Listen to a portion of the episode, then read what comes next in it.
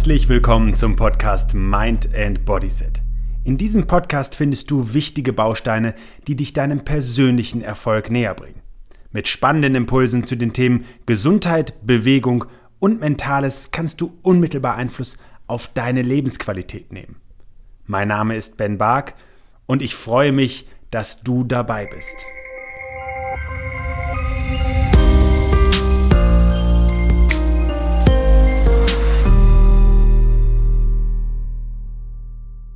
Hängen Glück und Gesundheit zusammen?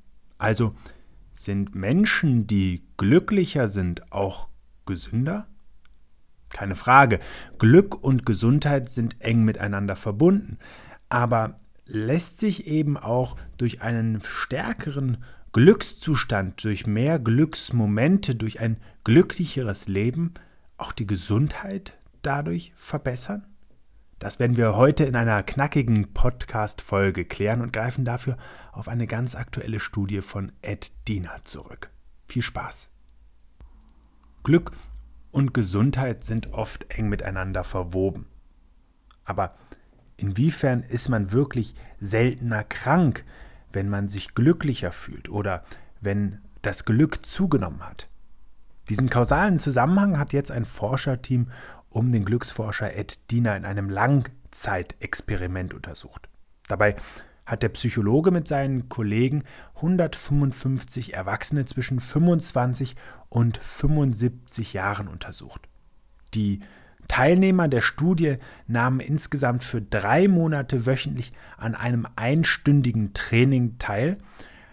Ähm, ein Teil der Gruppe absolvierte dieses Training online und eine weitere Gruppe diente als Kontrollbedingung. Es war einfach eine Wartegruppe, die sozusagen auf die Teilnahme an der Studie wartete. Die Trainingsgruppen sollten dabei unter anderem Übungen aus dem Programm von DINA durchführen, das sogenannte Enhance-Programm, und im Alltag umsetzen. Dazu zählt beispielsweise ähm, zu meditieren oder eben auch eine Art Glückstagebuch oder Dankbarkeitsjournal-Tagebuch zu führen. Das ist im Übrigen auch ein Vorgehen, was aus meinem Buch Rendezvous mit dem Schweinehund eine wichtige Vorgehensweise ist, um einfach den Fokus auf Positives zu lenken und sich in dem Vorhaben und in dem Wandel eben positiv zu bestärken. Interessanterweise fanden äh, Dina und seine Kollegen heraus, dass im Verlauf des Trainings die positiven Gefühle wie beispielsweise die Lebenszufriedenheit zunahm und negative Gefühle zurückgingen. In der Kontrollgruppe veränderte sich hingegen nicht viel, zumindest nicht systematisch. Und besonders interessant ist, dass sich tatsächlich die Veränderungen in der Gefühlslage als Forecast, also als Art Vorhersage für die, das körperliche Wohlbefinden, die körperliche Unversehrtheit der Teilnehmer in der Folgewoche heranziehen ließ. So waren nach zehn Wochen die Zahl der Tage, an denen sich die Teilnehmer der Studie krank fühlten, auf ein Drittel der Tage gesunken, an denen sich die Wartegruppe krank fühlte. Der Effekt dieses Glückstrainings zeigte sich erst nach mehreren Wochen des Trainings, hielt aber für mehr als drei Monate nach Abschluss des Programmes noch an. Die Autoren der Studie fassen die Ergebnisse also kurz und knapp zusammen. Das psychische Wohlbefinden hat Einfluss darauf, ob sich Menschen eben auch gesünder fühlen. Und dabei spielt ein gesteigertes Erleben von Sinnhaftigkeit keinen Einfluss, trägt also nicht zum körperlichen Wohlbefinden bei. Und auch der Blutdruck oder ein Übergewicht hat sich im Zuge dieses Trainings nicht verändert. Wir fanden keinen Hinweis darauf, dass die Intervention einen Effekt auf die objektive Gesundheit hatte, so die Aussage der Autoren.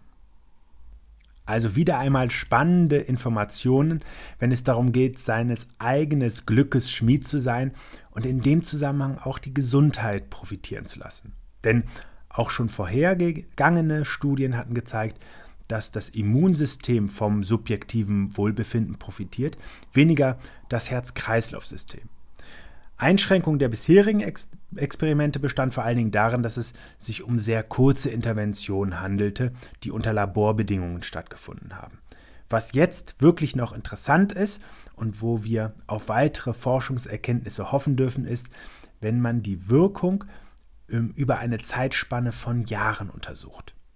Dir wünsche ich jetzt erstmal viel Glück, weil das ja gleichbedeutend damit ist, dass du ein gutes und starkes Immunsystem hast und dich gesünder fühlen dürftest. Schön, dass du dir für meine Podcast-Folge Zeit genommen hast. Um auch zukünftig auf dem Laufenden zu bleiben, empfehle ich dir, meinen Podcast direkt zu abonnieren. Außerdem freue ich mich über deinen Kommentar und eine Bewertung von dir. Ich wünsche dir eine bewegte Zeit. Bis zum nächsten Mal.